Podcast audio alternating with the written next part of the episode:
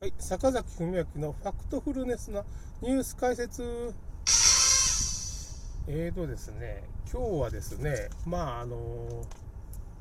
ニュースソースはちょっと明かせないんですけど、まああの、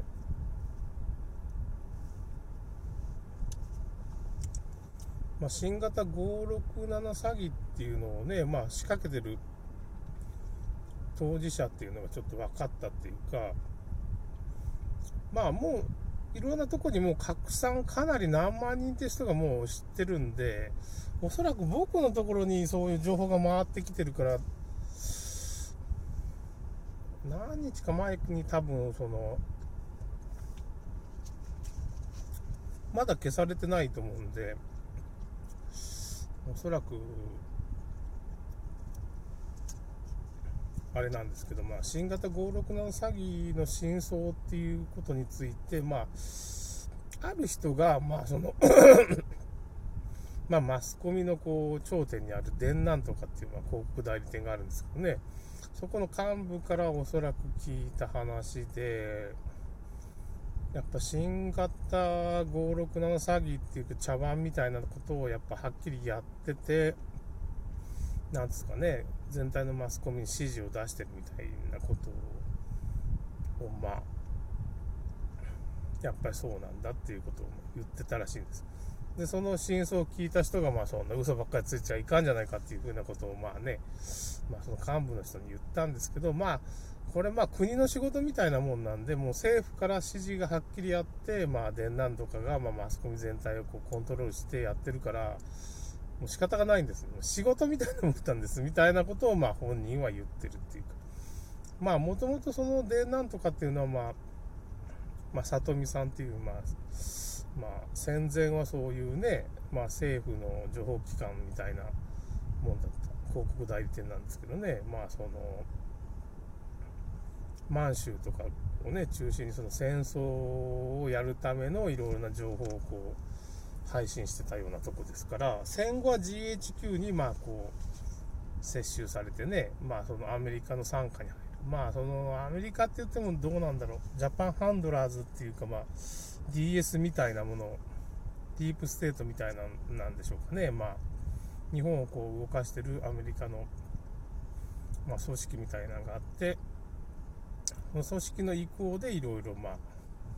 動くっていう日本の国民をまあもう戦争させないために、まあ、洗脳するっていうかね、洗脳広告代理店なんとか、伝なんとかっていう風な本を、まあ、トマベティエイトさんっていう人が、ま、書いてて、トマベティさんも、まあ、ワクチンパスポートはなんとか防ぎたいな、みたいなことを言って、まあ、今、黒川敦彦さんの翼の塔っていうのがね、まあ、10月2日にそういう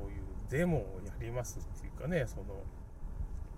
っていうようなことをやってるんですよね。まあ、10万人規模のデモをやるっていう風な話ですね。まあ、そういう話があるっていう。まあ、それ僕もそれに、まあ、参加しようかなと思って、ちらっと参加しかけたんですけど、まあ、黒川さんって人がなんか、風にな、普通の風邪で入院して PCR 検査受けちゃって、コロナって診断されて、なんか、もうそこでもうちょっとみんなずっこけちゃって、まあ中村クリニックの中村、うん、厚彦、うん、中村医師とかね、内海聡医師とか、まあその主要メンバーみたいな人がバーッと抜けちゃったんですよ。その話を聞いて。おいおい、反対派が、そのコロナの、まあ、PCR 検査受けちゃい、風邪で、風邪に、高熱が出てから、まあ、仕方がないかもしれないけどね、病院行っちゃダメだろうっていうか、まあ、コロナ検査受けちゃダメだろうって、まあ、受けるんだったら、その、コロナだけじゃなしに、他の検査も受けて、コロナかじゃないかもしれんっていうのを証明せんといかんだろうっていうか、まあ、コロナ詐欺の中核っていうのが、やっぱ PCR 検査の偽陽性がすごい多く出る。だからまあ陽性患者がいっぱい出るんだけど、本当に感染してる時はもうわずかなんですよ、コロナ。だけど、その、厚労省ではもう陽性者、陽性数とかしか書いてないんですよ。で、マスコミの段階で、そこでまあ、情報操作して感染者に変えちゃってるわけですよ。陽性者イコール感染者なしに90%以上は偽陽性になっちゃうんですよね、ニューヨークタイムズ。ファクトチェックのニューヨークタイムズの記事にも書いてある。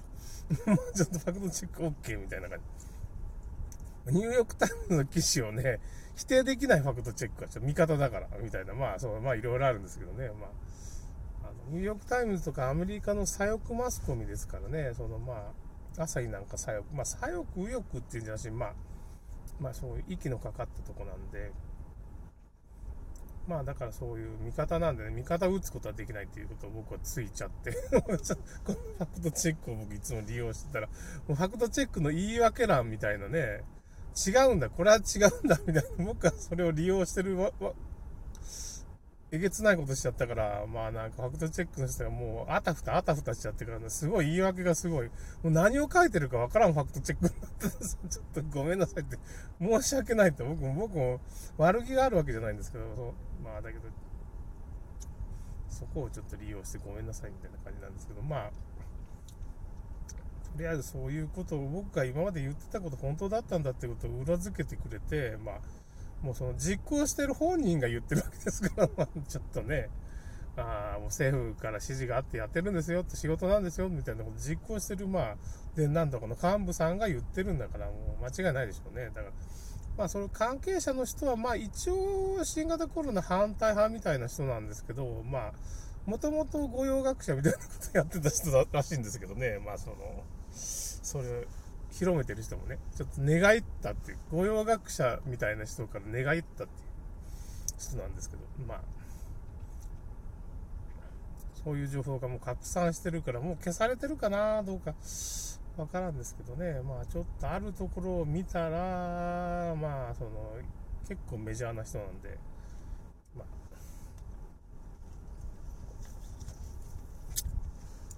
あ、何万人には覚醒し、まあ拡散してると思います。で、僕が、あの、今、核読むっていうところに、まあ、ワクチンパスポートみたいな感じの、あれですね、ことフランスの状況とかイスラエルの状況ですね、みたいなのを書いたんですけど、まあ、ノートの、中村クリニックさん、中村敦医師、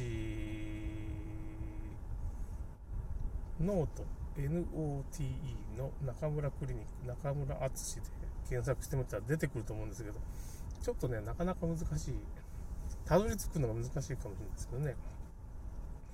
まあそこの人の話を、によれば、今後だからワクチンパスポートが導入されて、要するにそのパスポートがなかったら、まあその映画館とかスポーツイベント、スーパーとかレストランとかも行けんよ、ま、スーパーは行かせてくれるんかな。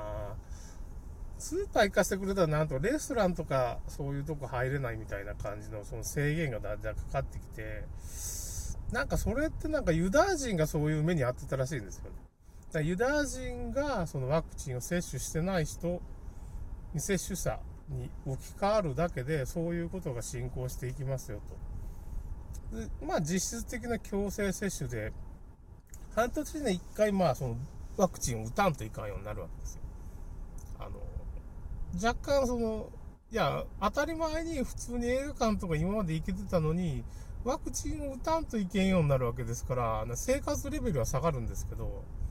まあ、生活レベルなんか、変な話でしょ。だからそのワクチン打たんと映画が見れんと。おかしいじゃないですか。レストランに入れんって。どういうこと？みたいな。それでまあ詐欺なわけですよ。その、新型567っていうのは。もうほとんどもう、ただの風邪か存在しないかの2つの可能性があるんですけど、まあ、ただの風邪なんですよ。まあ、1万6000人ぐらいしか、まあ、年間8000人ぐらいしか知らないんで、年間3万人くらい自殺してるんですよ、日本ね。